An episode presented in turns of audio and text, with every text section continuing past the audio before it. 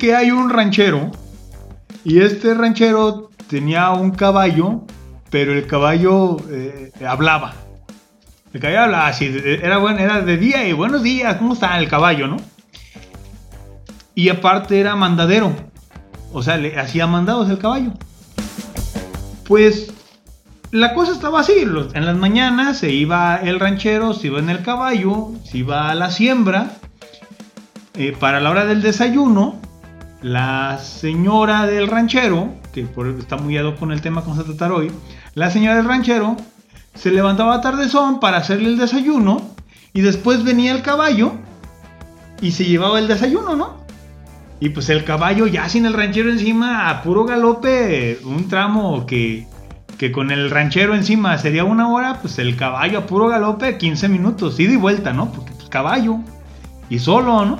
Y de regreso iba nada más con el puro con el puro desayuno para el ranchero. Pues así fue que un día eh, se va, se va en la mañana el ranchero, el caballo, vámonos, y se arrancan los dos, ¿no?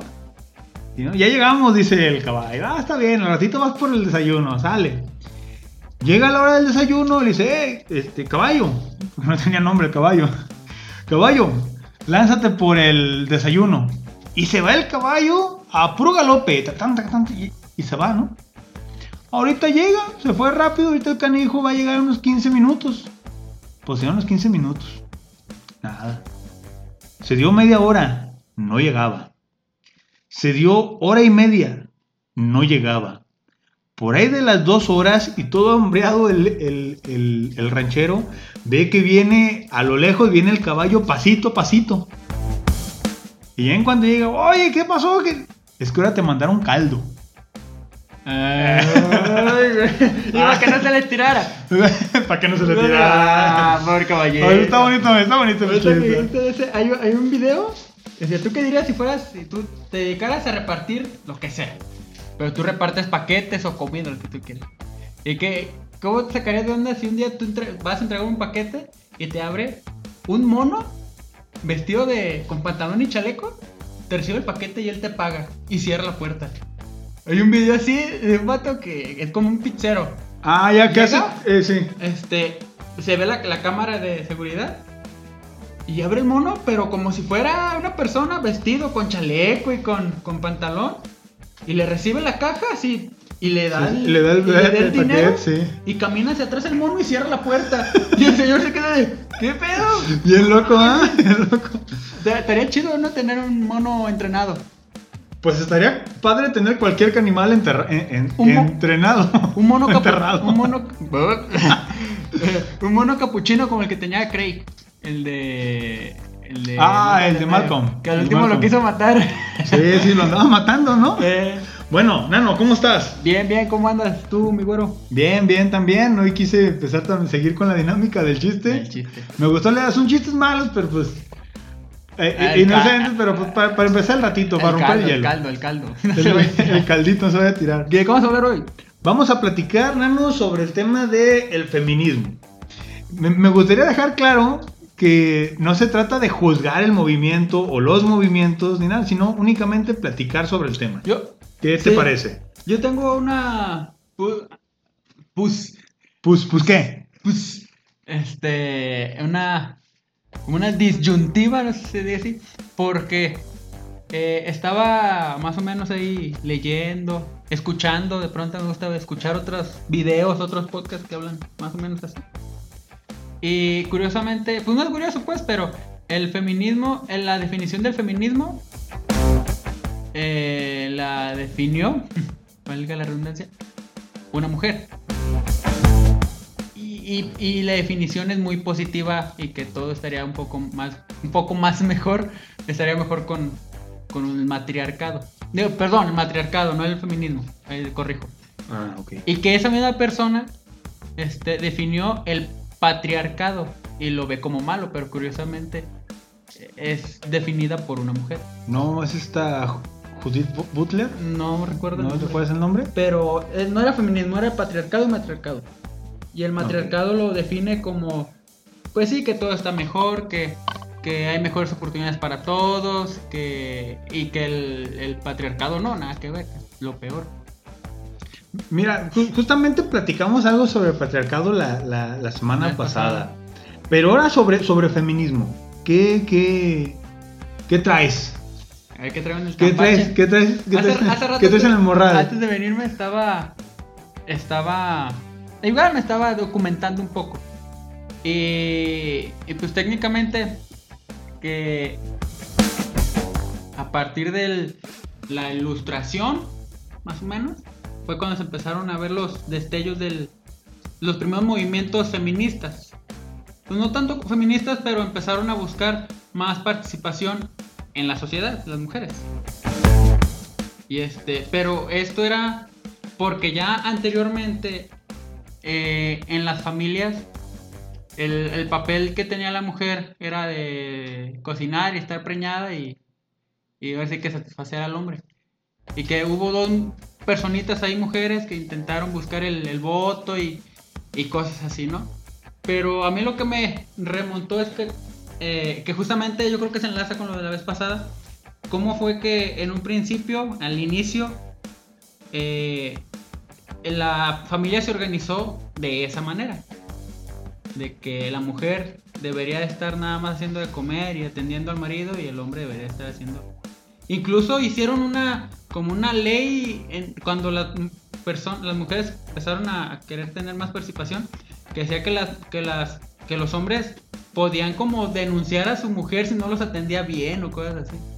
Fíjate que, que, que es un tema muy complejo porque eh, hay, hay un, hay un libro, creo que es el, el, el sexo siempre fue género. No me acuerdo cómo se llama Ah, ese libro. bueno, Dime, dime, dime. Y estaba eh, eh, en esa plática que estaba escuchando, comentaban sobre el género.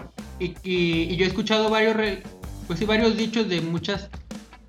Ahora sí que más, ahora sí que más que nada, de mujeres que dicen que el género es una cuestión de cultura. Es que sobre eso, sobre eso quiero comentarte. Mira, ese ha sido un problema, ¿no? Tratar, bueno, género hace relación o, o hace, re- perdón, hace alusión, hace alusión al rol que desempeñamos en sociedad, ¿sí? Entonces, por eso dicen, es que el género es un dato cultural. Déjame acabo, ¿eh? Eh, al hacer esto, al decir que el género es un dato cultural, estamos dejando de lado también los datos físicos que contribuyen al, al- al género. O sea, el decir que se encuentran desvinculados los datos fisiológicos de los datos culturales, yo creo que es un error. No, no, por, no por tratar de decir que, que nos va a definir, nos va a definir el, lo que tengamos entre las piernas. No. Sino que lo que tenemos entre las piernas, en cierta forma, nos condiciona. Nos condiciona para una u otra cosa. Hace, hace un ratito estaba viendo una publicación de una mujer, una mujer transgénero, que se se inscribió en, creo que en la UFC o, o sea, de algo de artes marciales mixtas. Y está, pues, pelea con otras mujeres. Este es un, un, este, una mujer trans eh, que, que pelea con otras mujeres y creo que a una chica hasta le reventó el cráneo, ¿no? O sea, er- era un hombre que se hizo mujer y pelea en la UFC de mujeres. Es que hay, hay que entender esto. Hombre, mujer, sabemos nosotros que el término hombre-mujer lo usamos nada más para humanos. Por ejemplo, no hay perritos hombres y no hay perritas mujeres. Hay machos y hembras. Y estamos acostumbrados eh, o estamos impuestos a que al macho humano le digamos hombre y a la hembra mujer, perdón, y a la hembra humana le digamos mujer. ¿Sabes? Y, y no digo yo que esté mal eso. Pues a lo mejor fue nada más para diferenciarnos el término de los animales, ¿no? Y además de que somos agentes de cultura, los animales no son agentes de cultura. Y el hombre o mujer son, a fin de cuentas, roles sociales, sí, pero que nos guste o no, las características físicas nos dan un lugar en la cultura. Nos define.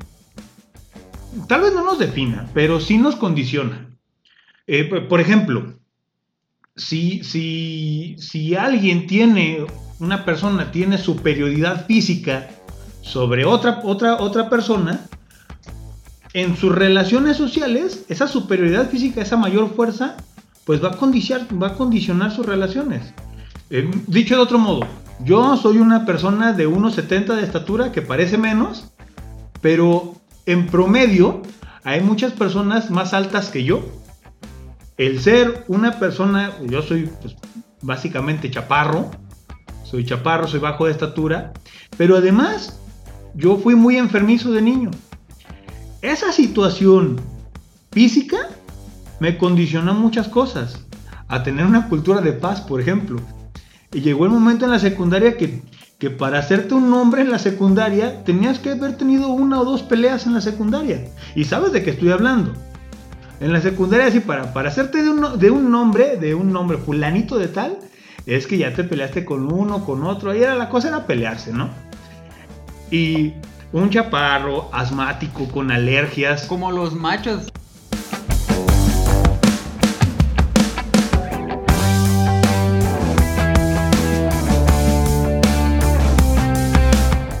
culturales, de acuerdísimo. Pero decir que se encuentran desvinculados del cuerpo, así ya no estoy de acuerdo.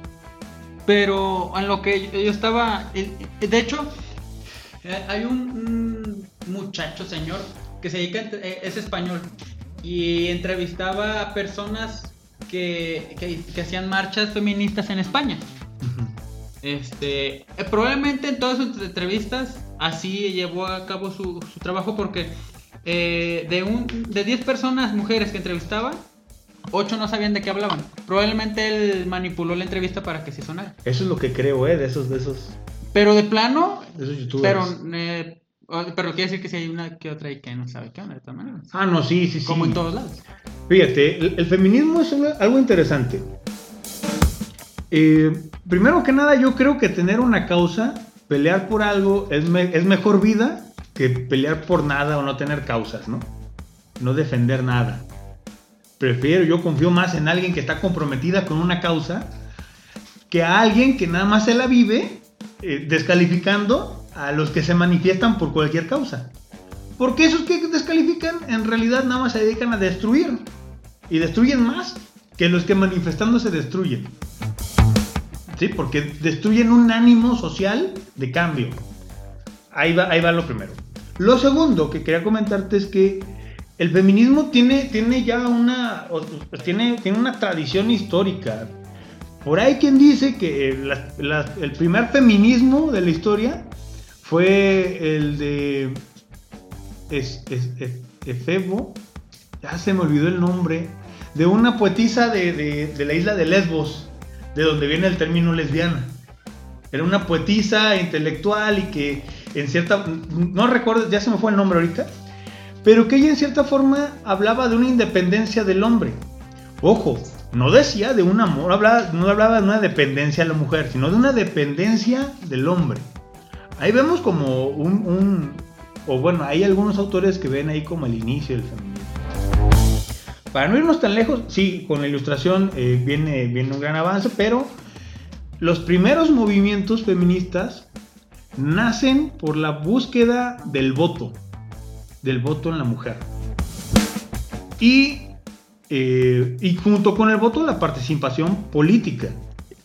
En, al- en alguna forma participan actualmente las mujeres, no de alguna forma, ya participan actualmente las mujeres de política, pero gracias a dos cosas. Primero, a que hubo hombres comprometidos con esa, esa lucha, que, que en cierta forma de- defendieron en los parlamentos el voto de la mujer. Entre ellos creo que fue uno, Stuart Mill, se me hace, no sé quién más. Y otra, que la presión social se incide al cambio en el gobierno. Pero. Ajá, ibas a decir eh, algo ahí. Sí. Eh, cuando se inició todo, todo esto de que las mujeres empezaron a buscar su voto y hacer que su voz se escuchara, este. Pues curiosamente, quien avaló si podían votar o no fueron los hombres. Y, y mal, o sea, hasta ahí mal, pero pero, se, pero, pero era el lugar, o sea, era la situación. o sea, como ¿no? quien les dio permiso. Sí, Sí, era- o sea, sí, ante sí. otra. Ante, no había otra situación donde fuera diferente. Nomás había esa. Sí, pero no creas, o sea, fue, fue debatido, o sea, no fue, no fue un permiso Ah, no, sí, sí, otorgado, sí, fue pero- fuertemente pero debatido. Es como. Es que al final de cuentas es- es- les, les Sí, sí, estaban sí. otorgando ellos el permiso de ándale, vota. Ándale, pe- pero es algo que no debería de haber pasado, ¿no? Que siempre debieron haber participado. Sí. Ok, entonces tenemos ese primer movimiento de las Y se sufragistas. acoplaron, técnicamente se acoplaron al, al sistema patriarcal de ese momento. Se De- tuvieron que aplastar. De hecho, de- de- eh, con esto voy a, voy a, lo mejor a causar mella, pero me gustaría poder extenderlo lo suficiente para poderlo aclarar.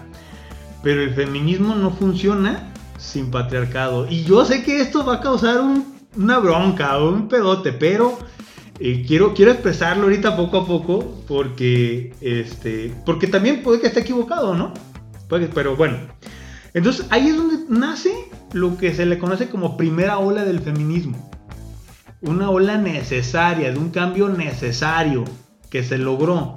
Con eso, junto, de hecho era el movimiento sufragista, le llamaba, ¿no? Y junto a eso, la participación en igualdad ante la ley.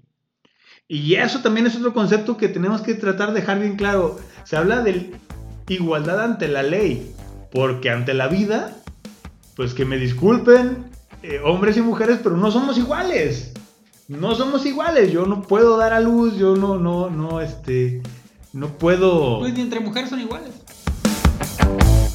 Ok, pero, pero estamos hablando que en, en cuestión física, ante la ley, En cuestión reproductiva. Sí, cuestión reproductiva, de acuerdo. Pero ante la ley es simple y llanamente que todos somos iguales, Sí. o todos debemos ser iguales. ¿Sí? Bueno, viene una segunda ola, y aquí ya yo empiezo a perder la, la cuenta, porque esta segunda ola es eh, la que viene con la revolución sexual.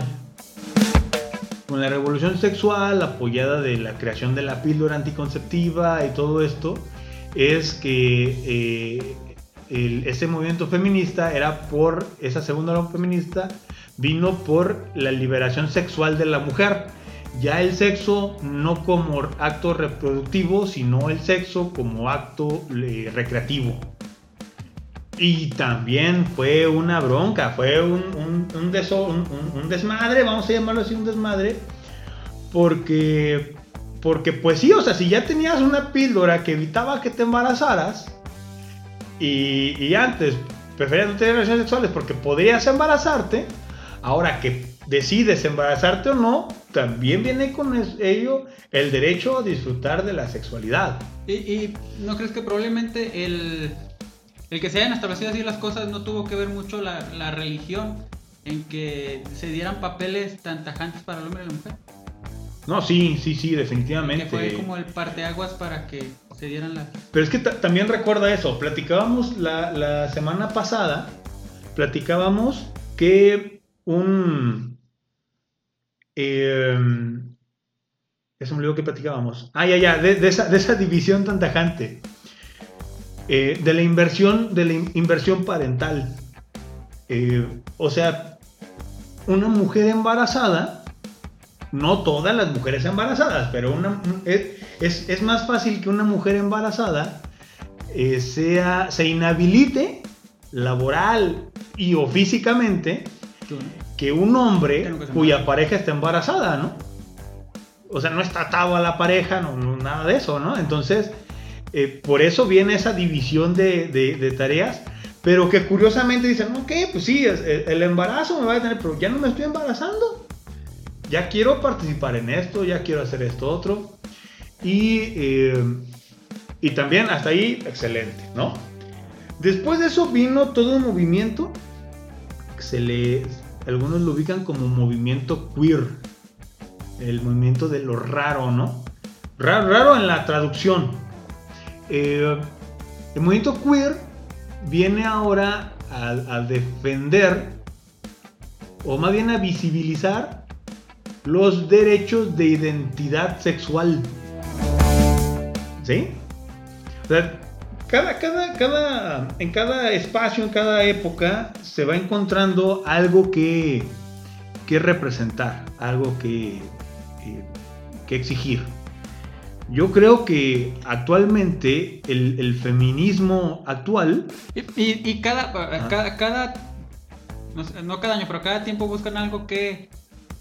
Dijiste que ah, buscan algo nuevo que defender, ¿no? Algo nuevo. Sí, claro, sí, sí, sí, algo Pero algo o a lo mejor no tan nuevo, o- o- pero identifican algo que no habían identificado previamente O porque no... O, yo, creo, yo creo dos cosas. o no era visibilizado O porque no les hicieron caso.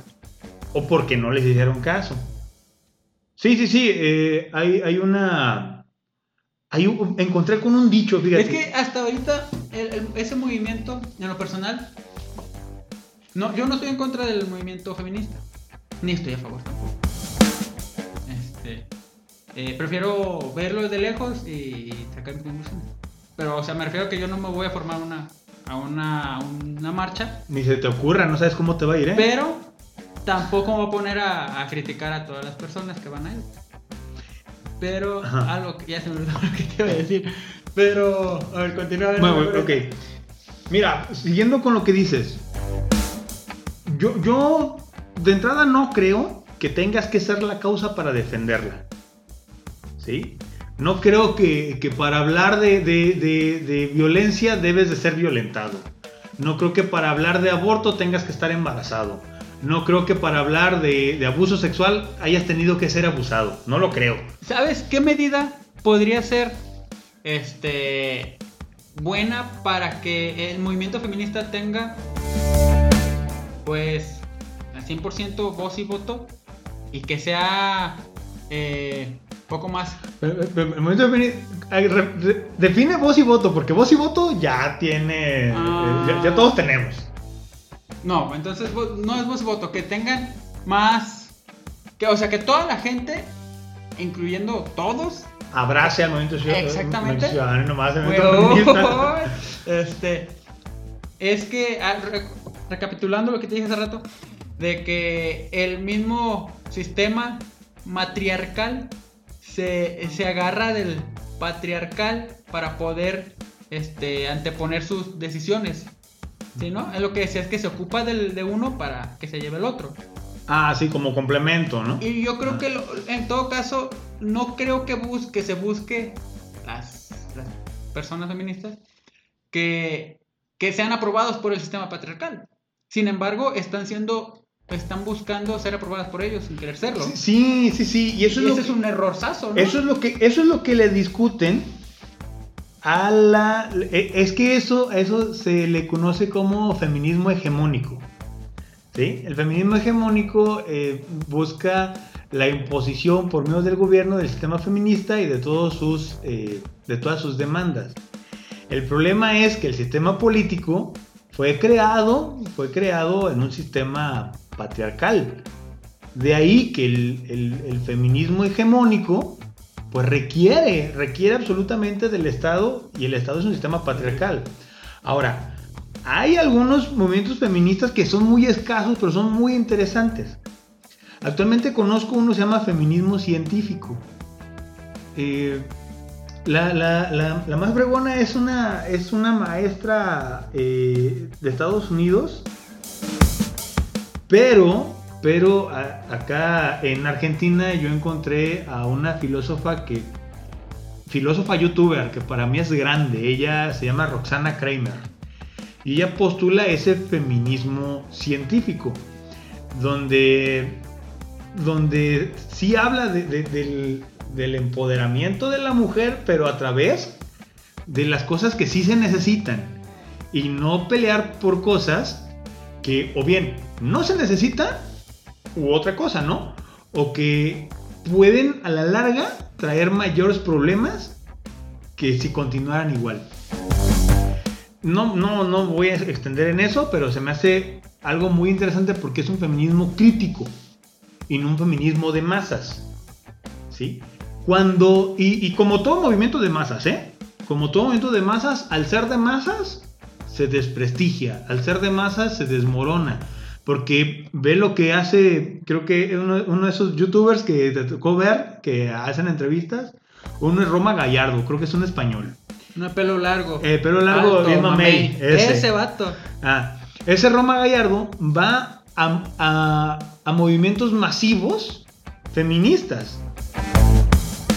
Y yo siento que es un poco aprovecharse de la situación, porque en las masas, fíjate bien, Hay de todo. Hay de todo, pero abunda lo peor. En las masas hay de todo, pero abunda lo peor. Y entonces si agarras algo al azar, no vas a agarrar lo mejor. Al azar. Yo, yo, ya esto es una creencia, porque no me ha tocado a mí verlo. Pero creo que sí hay feministas críticas en esos movimientos masivos. Pues sí, es que pues, es como en la guerra, ¿no? Este, en la guerra, No, no le disparas si le pegas a un general. exactamente. Sí, o sea, sí, sí. En la guerra no es como que, eh, pues sí, es eso, o sea, no es como que todos sepan al 100% lo que sabe el comandante jefe, o sea, él está, es, forma puño, los, Sí. los- los soldados son, son puño y van a, a, pues, enfre- al enfrentamiento. Entonces acá, pues probablemente sea igual. Pero es que es, eso. Incluso es- había eh, con el, no nada, no que comparar para nada, pero cuando fue el movimiento nazi, decían que los soldados eran más nazis que Hitler. Ah, porque estaban adoctrinados. Pe- Pero es que as- así, así pasa en todos los movimientos de, movimientos masivos. El, el feminismo hegemónico tiene ese detalle. O sea, no sé si has visto videos eh, donde sí es cierto, o sea, filman lo peor. ¿De acuerdo? ¿Sabes? Filman lo peor. Pero ves a, a- si en este caso son mujeres o aparentan ser mujeres o parecen ser mujeres. Ojo, no sé qué tengan entre las piernas, pero el, el- se ven como mujeres, ¿verdad? Sí. En situación de vandalismo. ¿Sí? En situación de vandalismo. Esas, esas feministas, por así llamarle, son más feministas que las feministas científicas si nos ponemos de un punto de vista de, de- de exigencia. Son más exigentes. ¿Sí? Y es que en todo movimiento, en todo movimiento, ahí- se- ahí- se, requiere de, de esa gente. Eh, Es que sí, o sea, me recuerdo cuando me platicaba un, un- un compañero que cuando estaba en la escuela, este, hacían como que la- los grupos políticos, ¿no? Ajá. Y que lo buscaban a él para armar un grupo de choque. O sea, buscaban gente. Sí, sí, sí, sí. y sí. le buscaban a él y ármate unos tantas personas. Va a ser el grupo de choque. Porque vamos a ir a tal lado. Y buscaban otras personas para que hicieran esto. Y juntaban al todo el puño. Pero es que mira, lamentablemente, eso es una herramienta que siempre ha- se ha usado, siempre se ha eh, repudiado, pero se sigue haciendo recurso de ella. Se sigue haciendo. Actualmente, las personas que antes se quejaban de los grupos de choque del gobierno, actualmente tienen sus propios grupos de choque. Fíjate, yo, yo aquí creo lo Aquí siguiente. saltan muchas, muchas cosas. Sí, sí, sí. Yo aquí creo lo siguiente. Que así, que, que todo movimiento de verdad social no puede tener una estructura como, como dijiste hace un momento, como militar, como jerárquica. Los que van en la marcha, los que están ahí sobre el... Este, pues vamos a, vamos a manifestarnos y vamos a hacer un montón. No, no, no. Mejor hay que esforzarnos. Y sí, me cuento, yo, yo me gustaría contarme ahí, pero, pero pues no, ¿ah? porque no, tú eres hombre, tú aquí no puedes participar. Que también es otro error porque el nuevo movimiento feminista habla de no asumir el género. Ciertamente me verán a mí como un macho, como un, ma- un masculino hombre, pero no pueden decir de entrada que soy hombre. Y, y sí, o sea, comprobando que- que no es que agarren de lo peorcito, pero que cada grupo No, tiene eso.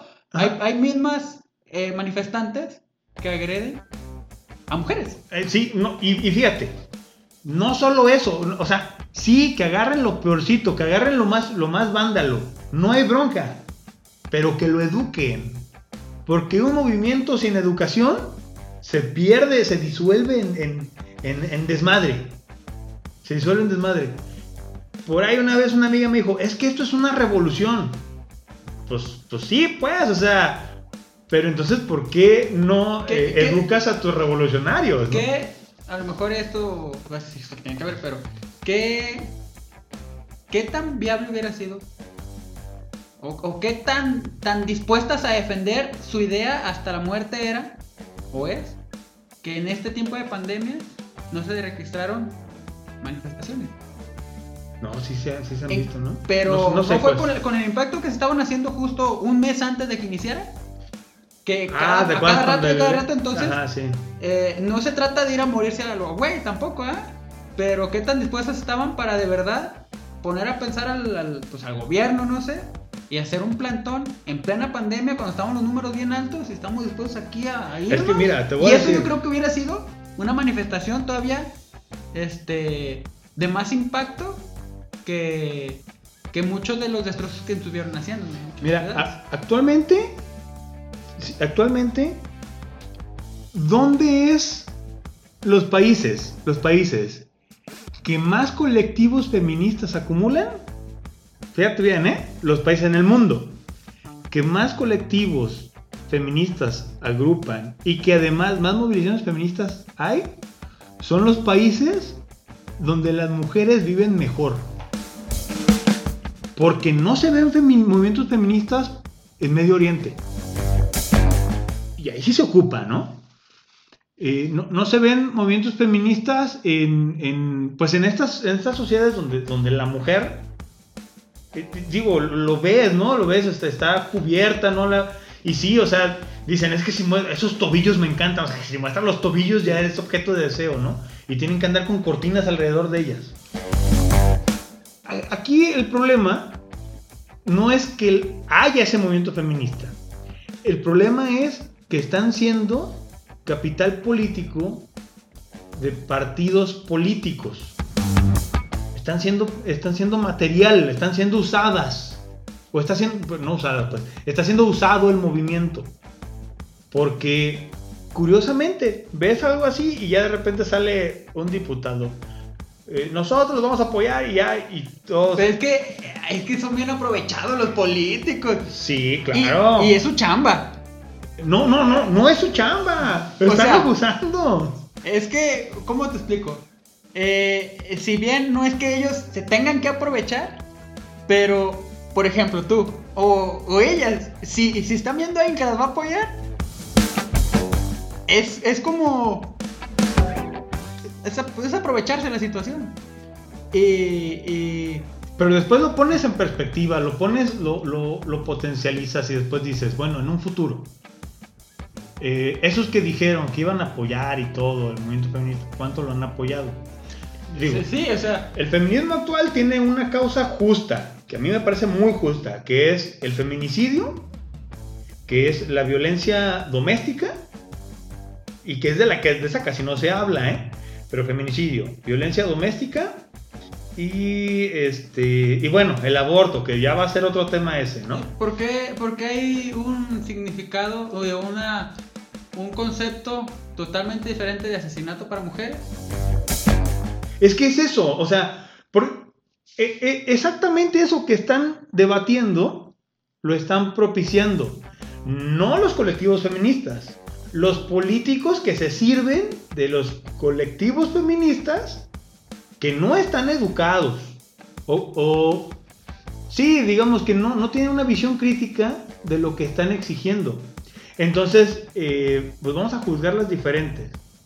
Porque están muriendo, eh, porque las mujeres mueren a manos de los hombres y a los hombres los matan otros hombres. Como si fuera mejor. Vamos ah, a- qué bueno que a mí me está matando un hombre. Me mata un camarada. Es que yo creo que, yo creo Pues que no. también el que te forma en una definición te hace especial. Sí, pero entonces ahí estás propiciando Sí, la, o sea, la desigualdad Tú- ante la tú ley. misma o tú mismo, tú mismo feminista estás propiciando eso. Es tú mismo, femi- eh, pero, pero vamos, a, vamos a poner el apellido. Un, un feminista eh, masivo. Sí, sí, sí. un feminista eh, eh, sin, sin criterio. Sin un, fem- un feminista. Marchista. Un marchista, ándale. Eso, eso es así como, yo lo veo. Tú totalmente en de acuerdo y en desacuerdo. ¿De acuerdo y desacuerdo? También, si quieren alguien participar con nosotros, sus órdenes. Yo, yo lo único que quiero rescatar, que ya se repitió, es eso que eh, si yo formara parte de, de un movimiento que estuviera en contra de un sistema, yo no abordaría las reglas del, sistema. Claro. Y aquí se está haciendo lo que el sistema este, Está permitiendo. Exactamente.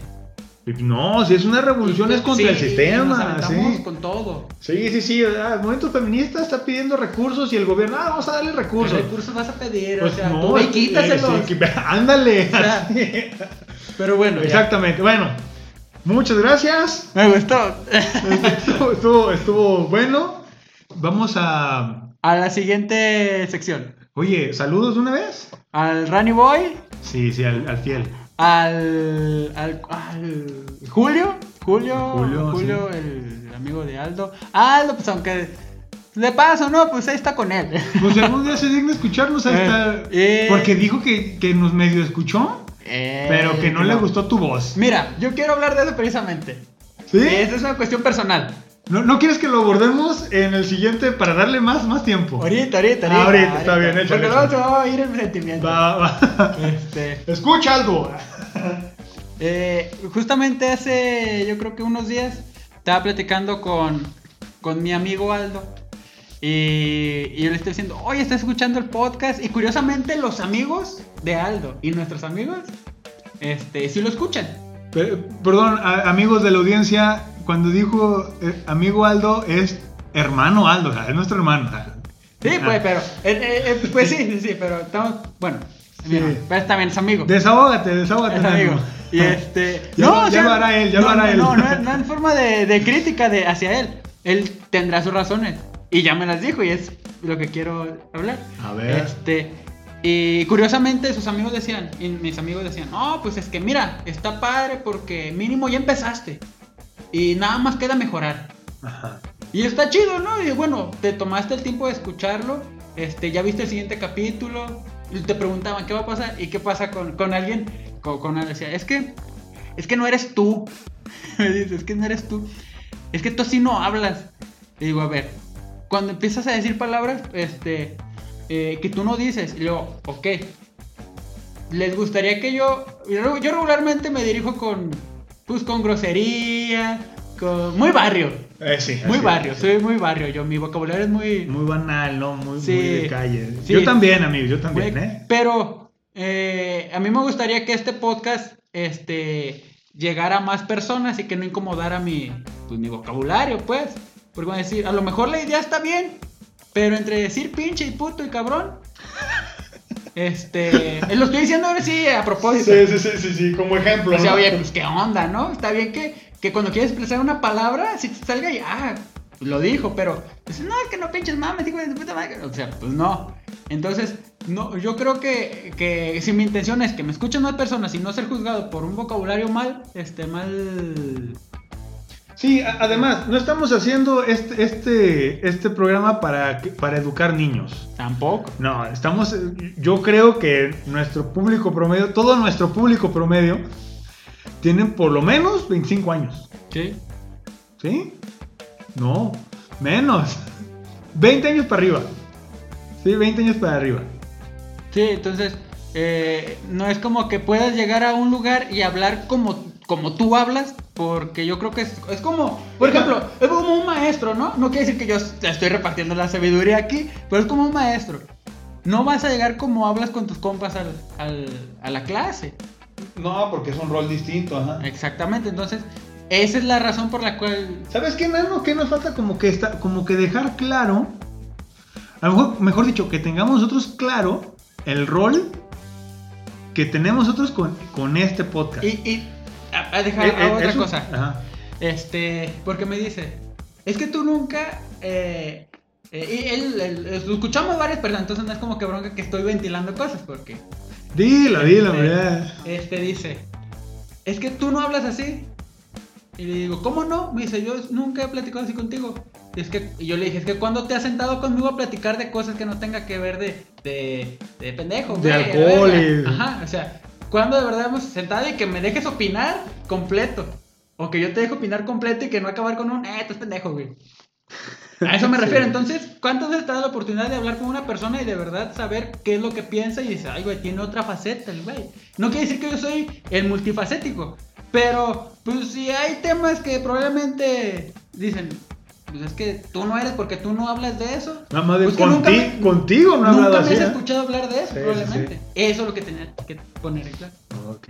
Aldo, eres bienvenido el día que quieras aquí a platicar con Y, nosotros. y lo que, de lo que sí estoy sentido Para que platiques es de que no día. viene, que lo invitamos y lo invitamos. Es la única persona que hemos invitado. viene, de eso sí Eh, estoy y ni nos escucha. De lo único, del otro no, del otro ya yo ya Va- conozco. vamos abriendo convocatoria. Vamos haciendo convocatoria. ¿Quién quiere participar? Con... Ya tuvimos invitadas. Ya tuvimos invitadas. Vamos haciendo convocatoria y que trae, es más, y que traigan tema y nos lo expongan. Y nosotros vamos a escucharlos. ¿Qué les parece? ¿Sí? Armen su exposición. Puede ser, por ejemplo, eh, si, si la pizza lleva piña o no. Puede ser un tema de exposición, Sí. O, o- o experiencias que les hayan pasado a. ¿no? Sí, sí, sí. Estaría padre armar una, una, una sección de, de situaciones que te pasaron en tu vida de lo que sea, pero que te formaron un aprendizaje que puedas tú decir a los demás, bien informado que te haya pasado. Fíjate que, que primero hay que terminar con los, Ah, no, sí, con sí. los temas que tenemos. Sí, sí, sí. Y, y adelante, en adelante hay que hacerlo así. ¿Qué te parece? Vamos a pasar al siguiente, El siguiente, al siguiente episodio, al siguiente sección. siguiente sección. Sección siguiente. Empezamos con la sección. Hay que ponerle ya un nombre a las secciones. Pero es que ca- cada sección tiene el nombre del tema. Ah, sí es cierto. Esta sección se va a llamar Cuando yo quería que ser yo- grande. Lo que, Ahora, ya- lo que yo quería hacer de grande. lo que yo quería hacer de grande se va a llamar la sección del día de hoy. Muy bien. La dinámica es la siguiente. Nano, exponla mejor porque yo no te entendí. La, la dinámica de hoy es esta. Eh, vamos a platicar, eso ya es de manera muy... Pues todo ha sido muy personal, los tops, ¿ah? Sí, así es. Pero eh, platicarles eh, qué es lo que nosotros queríamos ser de grandes. Este, después, qué fue lo que... eh, lo que ¿Y cómo fracasamos en el intento? Ajá, y qué, qué fue lo que terminamos estudiando o, o preparándonos, ¿para qué? Y después, en qué nos estamos desenvolviendo ya profesionalmente. Ah, de acuerdo. Va, va, va. Tú inicia... ¿Empiezo yo? Puedes poner las- lo que quería hacer de... Ok, ahí, ahí tú va. Yo, cuando, cuando estaba en el kinder, empecé a ver los Power Rangers. Digo, no es que quisiera yo ser un Power Ranger, sino que a mí me gustaba mucho la idea de ayudar a la gente. Pero pues estos eran superhéroes, ayudaban al mundo, no a la gente, ¿no? Con el paso del tiempo, sabes que salían temporadas de Power Ranger y salió una donde creo que eran los Police Power Rangers, no sé. SPD, Super Ese- Patrulla Delta. Super Patrulla Delta. Eh, Y uno de ellos, Era un lobo. el, el- el rojo era bombero. Ah, bueno, el, el rojo. El rojo era bombero y yo dije, eso quiero ser de grande, ¿no? Bombero. Yo, yo quiero ser bombero. Yo quiero ser bombero porque. eh, porque aparte de que algo de heroico tiene ser bombero, no es, exactamente la pretensión ser, ser heroico, sino que estás, están a la expectativa de cuidando la ciudad. Pero si, si, si intentas, si, si buscas también el que te reconozcan, ¿no? No, sí, claro, sí, sí, sí, es parte, acuérdate, la pirámide de Maslow, viene la- las, las necesidades de, de autorrealización, no antes, una antes, estima, las de estima, ¿no? Y pues sí, sí, o sea, parte de- del reconocimiento es, es eso, ¿no? Pero pues después me topo con que yo tuve un- una, una, una salud muy, pues yo era muy enfermizo, yo era muy enfermizo, entonces en educación física a mí los profes siempre me dejaban sentado, ¿no? Y así como que pues un cuerpo de superhéroe pues no, nunca tuve, ¿no? nunca tuve. Bueno, actualmente me encuentro estudiando por lo menos teóricamente o, o- o- o- de hecho en el lugar donde trabajo soy el coordinador del programa de protección civil, del programa interno de protección civil. Como quiera estamos ahí el- haciendo algo, ¿no? Nada más que acá pues lamentablemente no se quema. Me dan ganas de quemar un día para hacerlo de bombero. Para estar ahí a la Eh, ¿Qué pasó? ¿Qué pasó? Y ahí salvar. Y quizás están todos ya este, extinguidos. Extinguidos, no, como caducados. bueno, quería hacer eso, ¿no? Otra cosa que quería hacer era ser escritor. Quería ser escritor, pero digamos que soy creativamente soy muy malo. Soy bueno dándole forma bonita a las cosas. O sea, A lo que ya existe. A lo que ya existe. Pero no creas tú. pero no puedo crear. No, no soy creativo. Yo soy. eh, yo soy. Me gustaría. Como, como yo, yo soy un fixer. Yo soy un arreglador. Un, compone, un, un componedor. Pero eso, eso de. Porque también, también me ha pasado. Es, es en. Bueno, en lo particular yo siento que es en todas las artes. Yo, en lo personal, a mí me gusta mucho bailar. Pero a mí me sale mejor que me lo digan y hacerlo que yo hacerlo. Yo he intentado pintar. Pero en mi imaginación no se me ocurre nada. Pero si copio uno, sale bien.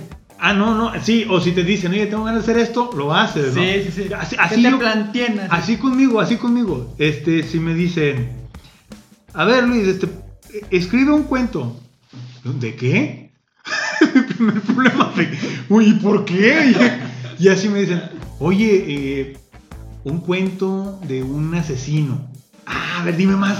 ¿Cómo quieres que sea el asesino? Échale, échale. Y ya yo le voy Eh, dando no, forma. ¿sabes qué? Eso no. Ese- anda, a- así, así, pero así, así, eso me pasa a mí. ¿no? Ocupas como la chispita para aprender. Sí, sí, sí. Yo, yo, yo de, de- de mi persona no soy creativo, más bien soy ayudo, ayudo y de hecho es, lo siguiente, ¿no? Eso me ha llevado la, la vida. Ayudo a mejorar las cosas. Ayudo a mejorarlas.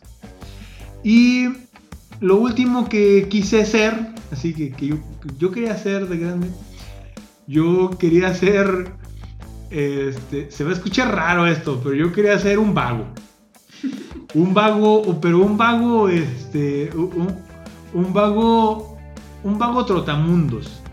No por el hecho de ser viajero, porque todo, todo el mundo dice, tienes que viajar y viaje viaje. No, o sea, yo más bien creo que debes de vivir en paz contigo mismo. Y esa vagancia me refiero yo, yo quería, yo quería tener esa, esa vagancia de decir, hoy quiero, eh, este año quiero comer de la tierra. Y ese año ponerme a trabajar la tierra, tener una huertita, así. Entonces no es como tan vago, ¿no? Pe- Pero es que nomás ese año. El siguiente año quiero ser abogado en Wall Street. Ya está muy vago el asunto, ¿no? Bueno, lo estoy, lo estoy haciendo muy, muy, muy, pues distante una idea de la otra. Pero, pero vivir en libertad. Vivir en libertad. Eh, justamente esa idea de la vagancia me llegó cuando yo estaba en la prepa, al terminar la prepa. Y, y pues yo no, cuando, ¿qué, pues ¿qué vas a estudiar, no? Pues yo ojalá me hubieran dicho, pues si no quieres estudiar nada, no hay bronca. Yo no, no Ah. sabía, o sea, es que yo no sabía que si no te seguía. hubieran obligado a estudiar, tú no estudiabas. No, yo no estudiaba, yo no estudiaba, eh, pero, pero tampoco yo no sabía trabajar. Yo no, yo no había trabajado en nada antes. Entonces lo único que sabía hacer era estudiar y no hacerlo. Entonces cuando, eh, pues, esa plática existencial, ¿no? Con el papá, pues, ¿qué, qué vas a, qué vas a hacer? Y yo pues digo, pues abogado, pues así como usted. y no fue tanto por ahí, sino que pues mi papá con la intención de tener abogados en la familia y yo sin intención de hacer nada. Pues tú quieres ser filósofo, ¿no? Sí, pero de- es que yo, yo te cuento, es- yo te empecé a contar que quería ser filósofo después, cuando me di cuenta que eso era lo que yo buscaba, ¿no? Pero yo no, yo no, yo no tenía la guía, la guía moral de que me dijera, ah, tu camino es este. ¿Sí? De hecho, cuando hacía los exámenes eh, vocacionales de la prepa, a mí me salía licenciatura en estudios etnolingüísticos e históricos de los pueblos. Así bien específica A mí la carrera. También bien específica. Así, y, y pues, ¿y es a dónde? Tampoco hacía yo por buscarla, ¿no? Tenía facilidad por las matemáticas en ese tiempo, tenía facilidad por las ciencias, y, y de hecho yo, yo era, yo, yo era el, el- el- compañero cagón, el que siempre levantaba la mano, el que siempre tenía una respuesta. Este, e- ese era yo, ese era yo, ese, ese, ese era yo. Pero porque en esa misma vagancia yo leía de todo. Y yo platicaba de todo y tenía muy buena memoria. O la tengo a lo mejor todavía, ¿no? Bueno, la vida me lleva a hacer, a estudiar. eh, bueno, la vida no. Mi papá me llevó, porque fue mi papá el que me llevó. ¿Sí? Eh, primero, yo no sabía qué estudiar. Y me dice, me dice papá, pues mira, pues puedes ser abogado, ¿no? Lo primerito, ¿no? Pero si no, pues, pues como agrónomo te puede ir muy bien. Como ingeniero civil, porque es muy bueno en las matemáticas y se trabaja muy bien. Medicina estaría bien, este, tú que tienes una personalidad muy estudiosa y todo. Y entonces yo me puse a ver, pues, pues yo Ah, no quiero estudiar. ¿Estudioso? Sí, sí, Bueno, yo, yo estoy estudioso. Espérame, no hacía tareas. Es otra cosa, es otra cosa. Pero no hacía tareas, pero yo era muy estudioso. De hecho, en clase no había una persona, bueno, a lo mejor sí, pero yo no ubicaba a alguien más atento que yo a las clases. Y si había una clase en la que no se veía nada, yo simplemente me retiraba y me iba a la biblioteca y hacía grupos de estudios con abogados, que, que si nos escuchan les mando saludos, eh, que ellos mismos me resolvían dudas o yo les planteaba cosas nuevas. Así yo saqué mi carrera. Bueno, ¿por qué las demás carreras no? Primero este, dije, pues yo no quiero estudiar. Eh, o sea, no porque odie el estudio, el estudio es lo único que sé hacer. Actualmente todavía sigo estudiando, ¿no? Pero es lo único que sabía hacer. Y yo no sabía qué estudiar yo dije, pues en lo que sea, algo que sea rápido. Entonces medicina estaba descartado. Mi papá quería o tenía la idea de que yo me iba a ir al seminario. De hecho, muchos, mucha gente en la familia creía que yo iba a ser sacerdote. Porque hubo un tiempo dentro de esta vagancia, uh, que yo era un erudito de la Biblia, ¿no? El- el- Bueno, un clavado, no erudito. Eso pues. del, del seminario es. La preparación que lleva en el seminario es muy. como que es muy ardua, ¿no? Muy. Sí, sí, sí, muy pesada. Yo, tengo, yo tuve un, un amigo, un compañero, bueno, un compañero un amigo, ya de 27 años lo conocí, 28 años. Y, este, y él ya había egresado de una licenciatura. Licenciatura. en- es una licenciatura. Pero él empezó a estudiar hasta los 24, 23 años más o menos. Que él se metió desde los diez y tantos años al seminario. Y después de 7, 8 años, se dio cuenta que no era lo suyo. Después de 8 años de estudiar, Sí, estudiar y estudiar. pues hay gente que estudiar, después de una vida trabajando se dio cuenta que no era para eso. O sea, no hay culpa en eso. Yo no le veo culpa que... No, o lo que yo digo es que la, cómo el- el- la reflexión que, que, que se tomaba. Pégate más al micrófono, Hernán, gracias. Estás todo recargado ya tapándote la boca. Espero que lo hayan escuchado porque aquí se ve el gráfico muy chiquito. Bueno, ¿me dejas terminar? total, total, que me meto a estudiar la carrera de Derecho. Conocí la carrera de abogado, se llama carrera de abogado. Estudio la carrera de abogado y me fue muy bien como estudiante. Me fue muy bien. Eh, conocí mucha gente muy interesante. Pero poco a poco me di dando cuenta que lo mío era la filosofía. Era la filosofía o eran las ciencias sociales en general, no específicas como el derecho, ¿no? Eh, después se me abre la oportunidad de hacer una maestría en educación y empiezo a ver la situación de la educación y dije, "Ah, yo siempre fui de aquí. Pero la educación en ciencias sociales y, que, y en humanidades. Y hay que diferenciar el resto de las ramas.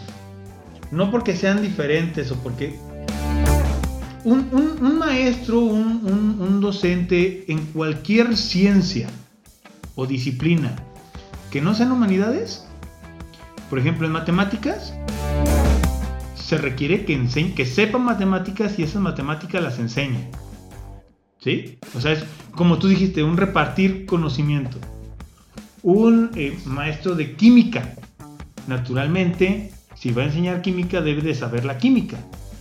¿Sí? Bueno, un maestro de humanidades, un maestro de literatura, un maestro de filosofía, un maestro de ética. Si es maestro de ética no quiere decir que sea la persona que mejor se porta en el mundo. Si es maestro de literatura no quiere decir que ha leído todos los libros del mundo, sino que pone a las personas hacerse preguntas nuevas. Mientras que el resto de las ciencias, de las disciplinas, te da respuestas, las humanidades te dan nuevas preguntas. Y aquí viene este rollo, ¿no? Y aquí es donde yo fui encontrando esto. Si mi vagancia era estar estudiando, investigando, conociendo cosas nuevas, no casarme con nada, eh, el dedicarme a las humanidades, el dedicarme a la filosofía y a las letras, pues me ha dado esa respuesta en la vida. Y dije, de aquí soy, de crearme nuevas preguntas. Tu respuesta fue la pregunta. La En, pregunta. en- en- en mi caso, si quieres ser, quiero ser un preguntador. Y soy un preguntador actualmente. eh, por eso, o sea, por eso a mí me, me- me- me pega mucho cuando me dicen, es que tú eh, este, no escuchas a los demás. Pues no es que no los esté escuchando, es que estoy creando nuevas preguntas. O sea, no, no es que dude de lo que tú dices, es que, o bueno, sí, dudo de lo que dices, pero no para casarnos con lo que ya tenemos, sino tratar de buscar un conocimiento más. Ahí está, creo que con eso ya resolví todo. ¿Y a qué te dedicas ahorita? Ahorita soy soy eh, soy pro- soy profesor. Es que no íbamos al principio dijimos que no íbamos a decir a qué nos dedicábamos. Pues ya. Pero pues ya. Entre poquito y poquito no se da cuenta. Soy soy profesor de filosofía. Soy profesor de filosofía. Oh. Pues sí, eso, eso se escucha mejor de lo que es, ¿eh? Porque sí, sí, sí. Es como que. Sí, sí, sí, sí, Soy, soy, soy, el, soy el aburrido de, de todos mis grupos de amigos, yo soy el aburrido. De todos mis grupos de amigos. No. De todos, yo soy el más aburrido. ¿Sí? Sí, porque, o sea, mi trabajo es menos emocionante que los demás. Ah, bueno, por tu trabajo. Pues pero- claro, claro. Traigo en coto a veces también. Pues sí, sí, sí. El, el, el detalle es que eso, ¿no? Ahí lo contrario, ahí sí, sí, mi trabajo es. Para mí, mi trabajo es muy emocionante. Porque es. ¿Quieres empezar más con tu trabajo o empezar con todo lo previo y ahorita continúas con eso? O con- dilo de una vez, échale. Cuéntate lo previo, de lo previo, así como. Comenzaste tú. Ah, va, va, te escuchamos. Cuando yo estaba, ¿qué será? En la prima, en la, en la, el kinder, primaria, secundaria, prepa, este, yo iba a la escuela porque mis papás me decían que, iba- que, que había que ir a la escuela. Yo la verdad no iba motivado porque, ah, aprender. Pues no. Ah, ¿te puedo poner una pausa ahí? Yo empecé a querer ir a la escuela. Te voy a decir por qué. Porque Venerante empezó a ir a la Perdón. bueno, ya, ya, ya les dije quién es mi familia. Total, los que me escuchan ya me conocen, ¿no? Porque mi hermano empezó a ir a la escuela desde chiquitos, ¿no?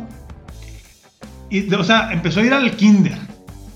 Entonces, ¿Tú quieres acompañarla? yo que yo pues iba a estar solo y yo lloraba. y Ah. Mi mamá, tienes que avisar. Aprendí a avisar. Para poderte ir al Para kinder. poderme ir la- al kinder. Ah. Me llevó al kinder y a mí no sé qué broncas me se iba porque yo me aventé cuatro años de kinder. Uy. Cuatro años, o sea, conmigo no pudieron hacer lo que muchos amigos hicieron. Eh, total, entró antes, pues entrar antes a la, a la primaria y así. No, y tampoco, ni lo ocupé, pero me aventé cuatro años de kinder Porque entraste antes al porque entré antes y me pidieron que, co- que, que, no, pues este, no se puede registrar, pues que haga otro año del kinder, ¿no? Creo que yo hice ¿Sí dos fue? años de kinder. Sí, casi todo el mundo hacía dos, bueno, que yo conocí dos, años, y, era, Dos. y era cuando no había tanta bronca que te O sea, yo reprobé el kinder, imagínate. no había tanta bronca que te dejaran que o sea que salieras y ya supieras escribir Ándale. Bueno, perdón, aquí cierro mi, mi interrupción que te hice. Así empecé a querer ir a la escuela. Entonces, y después de yo querer ir a la escuela, encontré un gusto por ir a la escuela. Por ir a la escuela. Nunca hacía tareas, pero por ir a la escuela. Eh. Ya, hasta aquí mi interrupción. amigo. Gracias. y, y digo, yo iba a ir a la escuela porque después me decían que iba a la escuela y no había motivante como que voy a aprender más porque era como que yo creía que era parte de la vida y ahorita me doy cuenta que no es parte de la vida ir a la escuela pero yo, yo lo creía que la vida era así era estudiar este y pues así se vive en ese rato, pues, oye, eh, inconscientemente es eso, no, no te haces esos cuestionamientos en ese momento, solamente lo asumes. Así, sí es, así es. Entonces dije, ok. Y, y te digo eso porque no había motivante de que voy a aprender más. Nunca fui el popular. Incluso llegué a ser bulleado. Entonces, pues como ¿Fuiste que. bulleado? Sí, incluso. Entonces no, no era como que muchas ganas de que te dieran ir a la escuela. Pero a veces es porque no me gustaba estar mucho en la casa. Este, me gustaba estar mucho en la calle, jugando. A mí siempre me estaba, soy muy juguetón. Entonces, sí me gustaba ir. Pero curiosamente en la secundaria, como yo siempre, eh, bueno, ahorita ya, ya no, pero cuando yo estaba en la primaria y en la secundaria, más en la secundaria se vio. Este, yo creo que, un ejemplo, si mis compañeros pesaban 70 kilos, yo pesaba 40. Si me dieron unos 70, yo me di unos 50. Así siempre. Entonces, por eso a lo mejor yo era el bulleado, el que no escogían para jugar, el que. Y, El último, ¿eh? El Sí. último del fútbol. y te creas una idea de que así son las cosas. Bien, bien, bien cruel. y total. Es decir, que no, es que a las niñas no les interesan los niños. No, a las niñas no les interesas tú. ¿Y tú crees que, que- Y a veces dices, ¿por qué me tocó ser así, eh? ¿Por qué me tocó? Pues ese güey es bien cool. Ese güey está grande, es guapo, juega bien fútbol, es bueno para los madrazos. ¿Y por qué yo no puedo ser él? O sea, no él, por una persona como él. Sí, sí, quien sea ese. Sí, sí. Pero bueno. Este, y no era como que, ah, la escuela y me motiva, pero iba. Y así fue la prepa también. La prepa nunca fue eh, popular. Y a lo mejor ya no, ya no era bullying ahí, pero era como el. Eh, la mayoría de las personas, pues eran. Tenían un billete. Este, y ahí era irse a desayunar todo. Pues uno no podía irse a comprar el desayuno que compraban mis. Pues en ese caso, en ese momento eran mis amigos. Entonces por eso yo casi no me juntaba con ellos. Porque no tenía para comprar el desayuno que compraban ellos. Entonces yo me quedaba en el salón, platicaba. Y yo siempre he hecho más amistades con mujeres. Este, y cotorreo bien a gusto. Porque a lo mejor y nos. No, bueno, en ese rato ahorita no, porque. Porque no se puede ya. Culo, culo. Pero antes sí, porque yo sentí, yo me sentía protegido de que si yo decía algo, decía algo, no me iban a golpear. Y si yo decía algo, algo, me iban a juzgar y me iban a decir, ah, estás bien pendejo, no sé qué, con hombres. Y ese Déjame te digo que mis episodios más violentos fueron con mujeres. Ah, no, a pues- mí me llegaron a pegar mujeres sa- abusando ellas de que sabían que no les iba a pegar. Ah, no, ok. Pero pues qué mal les fue porque les puse un putazazo. O sea, sí, sí, sí. O sea, esa vez sí. Sí, o sea, pero también ya puede mucho estar pegue y pegue.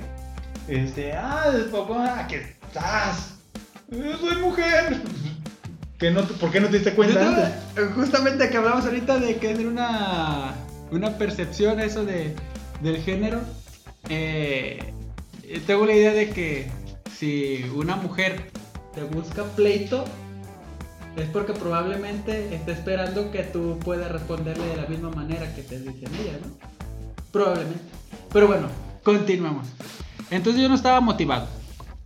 Eh, no, no, no, me encontraba decaído ni deprimido, pero no era como que, ah, la escuela. Y ya cuando llegué a sexto semestre, eh, empezaron con los exámenes vocacionales. Y primero plan de vida. Una, una materia que se llama plan de vida. Y no sé por qué. Probablemente eh, tuvo mucho que ver que mi jefe tenía un rancho donde ahí nos enseñaba que a plantar aguacates, que, que a regar arbolitos. Disculpen, amigos, hubo problemas técnicos. Fallas técnicas. Fallas Bueno, técnicas. re- regar arbolitos. arbolitos. Y arbolitos. Entonces, cuando, cuando yo estaba en la prepa, eh, está lo del plan de vida y yo me acuerdo. eh, me acuerdo lo que escribí en una hoja y yo puse que iba a ser este, ingeniero agrónomo. Y que, y que iba a ser ingeniero agrónomo. Y que, por ejemplo, yo ahorita. Yo hubiera tenido como 20 hectáreas de aguacate. En tu- en tu plan de vida, En mi plan de vida. vida. Entonces digo, ah, pobre iluso. Pero bueno, en los exámenes que me hacían de, de vocacionales, eh, me salieron nueve licenciaturas. Puras ingenierías. Ingeniería en horticultura, ingeniería, ingeniero agrónomo, ingeniero agrónomo zootecnista. Eh, ninguna me salió de veterinario. Porque regularmente zootecnista... ¿Y qué, qué- por qué te me estás echando veterinario? Ahí voy, Ah, ahí voy. Entonces... digo, yo- para meterle yo- dinámica aquí a la este, conversación. quise, quise explicar, o sea, por qué quería yo estudiar agronomía. Me di cuenta que a mí me gusta mucho el campo, estar en el, no en el sol, pero estar en la calle, con la tierra, este, con plantas, me gusta estar al aire libre. Eh, y me gusta chambear con las manos, soy muy... Ese tipo de trabajo que, te- Sí. que tienes que moverte mucho y, y tienes que movilizarte, pues. Dije, a lo mejor se acopla a lo que, a lo que yo quiero. Las llaman actividades culturales, le llaman, ¿ah? Sí, Sí, o sea, todo lo que es, por ejemplo, que la siembra. ese tipo de eh, cosas. Le llaman actividades culturales. ¿eh? Porque Servirle de comer a los animales. A eso a mí me gusta mucho. Pero bueno. Pero me salieron puras de, de, de plantas. De plantas. O sea, bien, o sea, y ingenierías. En planta, puro, Puro planta. siembra. eh. Ajá. Este, y puras ingenierías. Solamente una licenciatura en, en cultivo de no sé qué cosas, pero eran cultivos. Eh, pero bueno, se- ya era, llega la hora de elegir qué estudiar. Una semana antes me, me dice no, pues ¿qué vas a estudiar? Yo le dije, no, pues yo quiero estudiar agronomía. Y hay una, aquí en, en Ciudad Guzmán, pues no hay agronomía. Es en un pueblo cerquita. No, pues ¿cómo te vas a ir para allá? Este, no, no hay modo, pues, de que vayas para allá a estudiar. Ya estaba pensando. Y me dice, ¿por qué no estudias medicina? No, primero me dijo, ¿por qué no estudias psicología? Y dije, a mí no me gusta la psicología. En ese momento yo pensaba que, en ese momento, yo pensaba que los psicólogos no funcionaban, que era más personal. Este, y decía, no, pues yo no quiero ser psicólogo. ¿Y por qué no estudias rescates? Este, no, pues es que sí me llamaba la atención andar ahí que quitando, des- desprensando los carros y sacar gente herida y no sé qué. De los portales de Ciudad Guzmán. Eh, pero ahora veo y digo, qué bueno que no estoy eso. Y digo, es que a mí me gusta mucho el campo. O sea, el campo, la actividad este, con la naturaleza. Más que nada es la naturaleza lo que me gusta. Y este. Dije, voy a estudiar. Y estaba entre. Y me dijo, ¿por qué estudias medicina? Y yo le dije, es que es muy difícil. Es mucho estudiar y estudiar y estudiar. y estudiar. Yo creo que es muy, yo creo que es muy difícil. Y tú quieres medio estudiar, o sea, no estudiar bien. No, es que, sinceramente, a mí estudiar no me gusta. No, ya. Me, gusta el resultado que tiene de estudiar, pero el proceso no me gusta a veces. A menos me- debe ser muy apasionante para estar ahí pegado, pegado, pegado, pegado. Yo creo que la pasión ya la encontré después. A eso te iba a decir, porque me tocó verte muy, muy estudioso. La pasión me, tiempo. me- me tocó encontrarla, o sea, no me encontró, yo la tuve que tocarle varias veces Es que y me cerró la puerta en la cara varias veces. Pero, pero es que así es, o sea, no, no venimos, bueno, yo no creo que alguien diga, yo desde que nací sabía lo que quería, estaba llamado, no, no, no inventes. Yo, yo sí vi, yo sí pasé por varias situaciones en la carrera donde eh, de manera así que chusca yo le toqué a la, la- la- a la, a la- ¿cómo dije ahorita? A la puerta, A la- le toqué la puerta pero a la a la pasión. a la talento. pasión de, de la carrera y como que decía no vete y hasta que me le colé yo creo pero bueno entonces dije eh, sí me gusta mucho la salud y la biología pero yo creí que medicina me gustó una parte iba a ser muy difícil. Y yo sinceramente no soy una persona de estar estudiando. Yo me conozco yo soy y sigo bonzazo para estudiar. Este pues lo que me ayudó siempre es poner atención mucho en clase en clase y enrollarme con un tema y uff, darle recio hasta que pero curiosamente no me pasa con todos los temas porque no o sea no todos los temas de derecho que tú estudiaste no todos eran interesantísimos Ninguno, viejo. entonces, Ninguno. entonces acá era igual o sea no toda la Sí. medicina todas las ramas son interesantísimas para uno este entonces digo bueno me gusta la medicina pero no quiero este va a estar muy difícil estudiar diario este y me gusta el campo voy a estudiar medicina veterinaria porque hay aquí donde yo soy aquí de Guzmán y este y me gusta el campo y siendo que yo en la vida había tratado con no sé, sí había tratado que échale de comer a los pollitos pero yo conozco compañeros Cuando, que, que de ranchos ganaderos que sus papás eran veterinarios ándale, cuando me dijiste, cuando me dijiste en aquellos años que para veterinario, yo, ¿y tú qué vas a hacer en veterinaria? Qué bueno, qué bueno que me equivoqué, ¿no? Qué bueno que me equivoqué. ¿Qué vas a...? Es que yo- a mí me pasó algo bien curioso vas a decir ah qué mamón Los únicos que teníamos eran las ratas del campo que estaban enfrente de la Los casa. tacuaches. Sí, los tacuaches. Te voy a decir que mamón, pero yo creo, y hasta la fecha creo, que yo la carrera que me hubiera metido, hubiera, lo, hubiera, lo hubiera sacado. Sí, sí. Cualquiera. Porque llegué al momento, como, como llevé la, la- la educación que, que tuve, este, llegué al momento en que digo, bueno, si estudio esto, como yo todavía creía que era parte de este, estudiar, estudiar, pues lo que sea lo tengo que hacer. Y lo que sea lo tengo que Ah, pasar. ya, o sea, como, como sea, tenías que estudiar y acabar. Ajá, exactamente, o sea, si yo me meto rescates, voy a acabar. Por compromiso voy a acabar. Si yo me meto este, a medicina, voy a acabar. Va a ser más, más complicado, pero voy a acabar. ¿Ven por qué no nos deben escuchar personas menores de 20 años? Ok, continúa, Nano. Entonces, este, yo creo que cualquier carrera donde yo me metiera, la iba a hacer en la carrera. O sea, al final de cuentas, eh, pues no, to- no todos los universidades así, pero es ir, poner atención, entregar tareas, realizar exámenes y pasas. Sí. Y a veces caerle bien al profe. Este, en ocasiones. Y ahora, Nano, dinos qué haces, a qué te dedicas. Ahora yo soy médico veterinario zootecnista. Cuando yo entré a la carrera de medicina veterinaria zootecnia, este, yo creí, yo, ahí, fíjate, ahí fue bien diferente, porque yo entré y como que me dieron un shopping y como que me despertaron, eh, medio me despertaron, pues, así. Dije, ay, güey, ya estoy en una carrera que probablemente esto me vaya a dar de comer. Hay que darle todos los, los kilos. Y me empecé a estudiar, la verdad, este, yo siendo, y espero que me escuchen mis compañeros, porque eso no me da pena decirlo, yo creo que fui de los más destacados de mi salón. Este, y digo porque van a decir, ah, qué mamón que te escuchen, pues que me escuchen. y este, y yo me le eché muchas, pero muchas ganas el primer semestre, pero demasiadas. Y saqué puro 80. Y yo dije, ah, qué pedo. Yo me esforcé mucho y, había veces que, me, que, en cuestión de, que hacían preguntas o de exámenes o de temas, y yo era comparado con mis compañeros y me decían que yo era bueno en, a lo mejor en esos temas. ¿Y por qué el 80? Después, bueno, eso es otro tema. El, O eran los temas acá de, de que, que la muchacha bonita y Pues sacaba sí, más. Sí, pues sí, sí, ah, pues sí. Pues se vale decirlo. Yo incluso pues. había. Yo, cuando estaba en la carrera, me acuerdo que en primer semestre fueron unas personas de, de- de los partidos del, de, ahí de, de CUSUR, Estudiantil. estudiantil. Ajá. Y iban personas y, salía- y yo decía, ¿cómo es posible Que en plena clase. que les ajuste el tiempo de salirse de clases? O sea, o sea, ¿cómo vienes a la escuela y andas de salón en salón? Tú tienes que estar en el... O sea, ¿qué aprendes? O sea, ¿a qué? Yo sí dije, ¿hacia qué vienes a la escuela? A salonear, o sea, no tienes que estar sentado en una butaca recibiendo el conocimiento.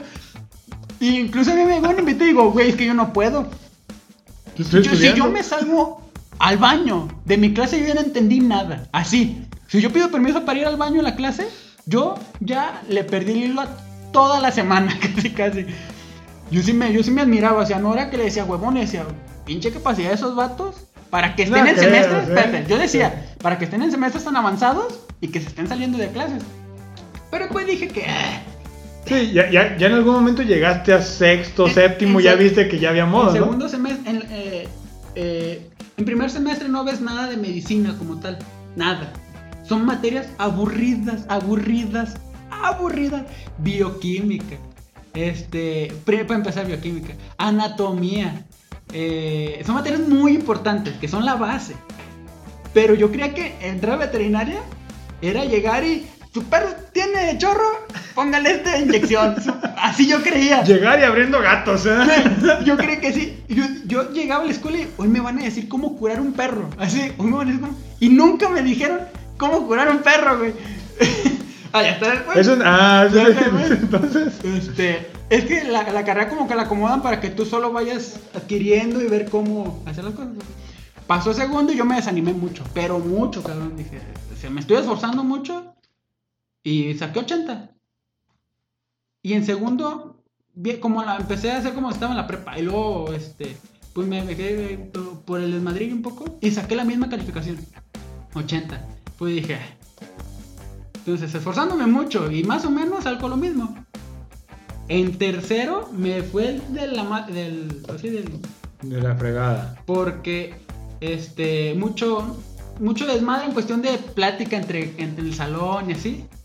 Yo creo que fue semestre puro 60. Puro 60. Entonces ya mi promedio general era de 70 y tantos, 70 y tantos. Bajísimo, man. En tercer semestre, una maestra me dijo, pues te voy a poner tanto. Y este, O sea, Me hizo voy a poner paro. 60 para que no repruebes. me hizo el paro.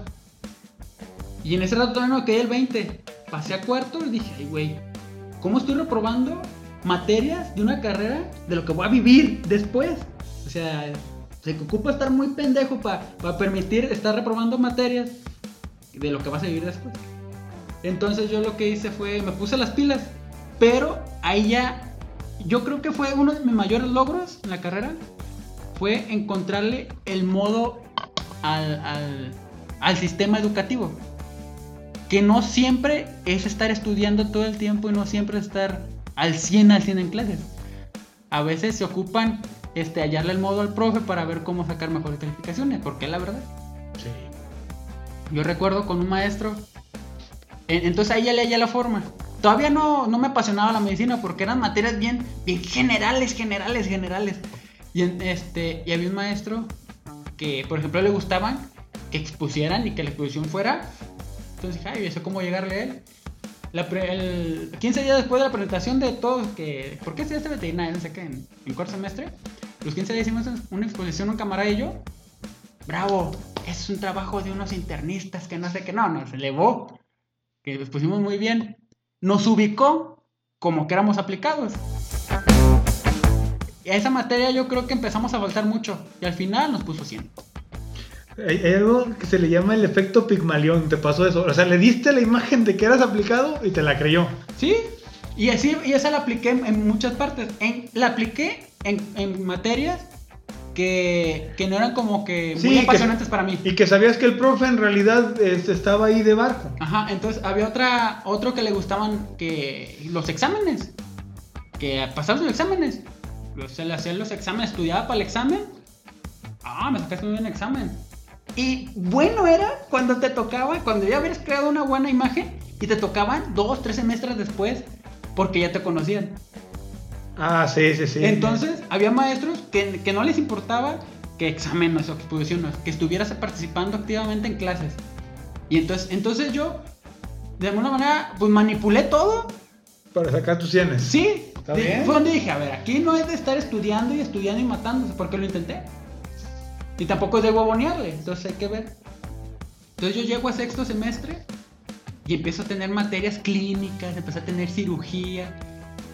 Y dije, ah, esto me late mucho, porque era abrir, abrir cuerpos y el perro tenía que estar vivo. O sea, co- o sea, tú lo abres, lo medio matas y luego lo revives. O sea, en términos generales eso no se dice... No sí, se- se escucha feo, se pero te. Este, este, no es que juegues con su, con su cuerpo, pero Pero estás experimentando. Se experimentando vale. con él y este y wow y como eh, logré que en mi primer intento que es un perro eh, poderlo dormir operarlo abrirlo cavidad sacar algunos órganos o manipularlo y meterlo y, y, este acomodarlo y el perro como si nada dije oh, no manches tengo yo siento y hasta la fecha tengo- siento que tengo el don para La cirugía. para la cirugía. Y me apasionó mucho. Entonces dije, "Chin, yo quiero ser cirujano. Cirujano, güey. Pero después em, empecé a ver muchos temas de, de neurología. Dije, quiero ser neurocirujano.